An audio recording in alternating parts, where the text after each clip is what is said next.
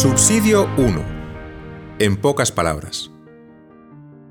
Esteban, te dejo al final de este puñado de cartas un mini resumen de las ideas esenciales de cada una, de tal forma que te ayude a recordar y reflexionar un poco sobre aquellas que más te puedan servir.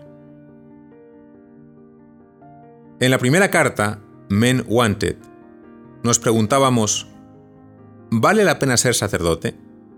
¿Acaso no se puede servir a Dios como padre de familia? Y te decía, claro que vale la pena. Ser padre de familia es algo maravilloso.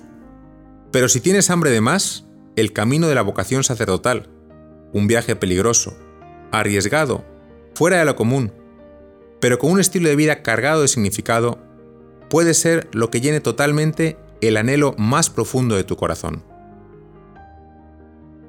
En la segunda carta, esta noche voy a arrasar. Me preguntabas, ¿hay forma de saber si Dios me habla? ¿Cómo lo hace? Y te decía que Dios puede hablarte en todas partes, en cualquier momento, pero sobre todo a través del corazón. Hay que aprender a leerlo y tener la honestidad de enfrentar lo que el corazón te está queriendo decir, aunque resulte incómodo. La tercera carta, como cuando te enamoras, ponía la pregunta, ¿existen algo así como indicadores de un posible llamado? ¿Dónde están esos signos? ¿Cómo interpretarlos? Y te decía Esteban que es más sencillo de lo que parece. Algo así como cuando te enamoras. Primero sientes un atractivo inicial, pero hay que crear espacios donde esa relación pueda crecer y dedicarle a la persona tiempo de calidad. Te decía que Dios es amigo de la naturalidad y que lo importante para reconocer esos signos es ser honesto contigo mismo, orar y pedir consejo. La cuarta carta, la hora de Dios, empezaba con la pregunta, ¿existe una hora de Dios? ¿Por qué ahora? ¿Por qué no más tarde cuando haya experimentado más cosas? Y te respondía, sí Esteban, existe una hora de Dios, un momento ideal en el que resulta más fácil responder al llamado, pero siempre en total libertad. Un momento en el que parece que todo encaja y nos invita a dar ese salto al vacío. La quinta carta llamada Cuando perder es ganar. Me preguntabas, Padre, ¿cómo es posible que Dios me pida renunciar a todo lo que para mí es importante? Mis sueños, mis proyectos personales. Y te decía Esteban que nunca se trata de una renuncia, sino de una elección. Y en esa elección, por el servicio de Dios, entre más desprendido de todo, más libre, más feliz y más auténtico. La sexta carta, llamada Paquete Completo, empezaba con la pregunta, ¿qué quiere decir exactamente la palabra vocación? Te decía Esteban que aunque tiene diversos significados, para mí se trata del designio de Dios sobre tu vida y que abarca toda tu existencia. No es decir solo sí al sacerdocio, sino a todo lo que Dios vaya mostrando como su voluntad a lo largo de toda tu vida. La séptima carta, una moneda de dos caras, empezaba con la pregunta, ¿la voluntad de Dios o la mía? ¿Elige Dios o elijo yo? Te decía Esteban que Dios no quiere esclavos, quiere hombres libres. Él nos ama, pero también nos pregunta si queremos estar a su lado. Tan importante es la pregunta que tú le haces a Dios Señor, ¿qué quieres de mí? como la pregunta que Dios te hace a ti, ¿y tú qué buscas? La octava carta, llamada El jarrón de porcelana, empezaba con la pregunta, ¿se puede perder la vocación?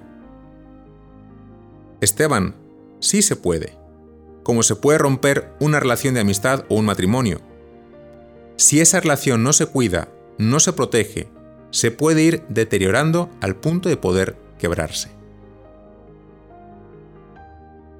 La novena carta, como un rascacielos, ponía la pregunta, ¿por qué tanto tiempo de formación? ¿Qué hacen todos esos años? Pues porque la misión del sacerdote es nada más y nada menos que la de ser Jesús para los demás. Y prepararse para eso requiere mucha paciencia, formar la mente y el corazón además de las trampas que pone el diablo para obstaculizar lo más posible esa transformación. La décima carta se llamaba OVNI, objeto volador no identificado. Y me decías, padre, eso de celebrar bodas, bautizos y primeras comuniones suena un poco aburrido. Y te decía, no tanto, Esteban, sobre todo cuando entiendes la naturaleza de una batalla que se pelea en dos mundos, el visible y el invisible. Esa batalla hace que cada minuto esté cargado de tanto significado que está muy lejos de ser aburrido. En la undécima carta, Vivir sin sexo, me preguntabas, ¿se puede vivir sin sexo? Padre, algún día dejan de gustarte las mujeres. Y te decía que la verdad es que no. Pero el celibato no es una mutilación, sino una vivencia increíble de lo que significa, por un lado, ser hombre y por otro lado, ser padre. No por nada a los sacerdotes nos llaman padres.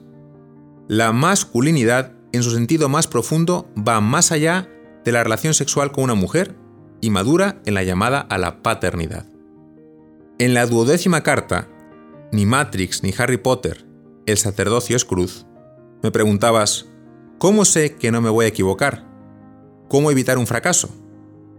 Y te decía, siendo realistas acerca de lo que es y lo que implica ser sacerdote. Morir con Jesús dando la vida por los demás. Si uno tiene clara la meta, evita dar pasos en falso al inicio de la carrera. Y la última carta, la decimotercera, a contrarreloj, te recordaba que tu mayor talento es el tiempo.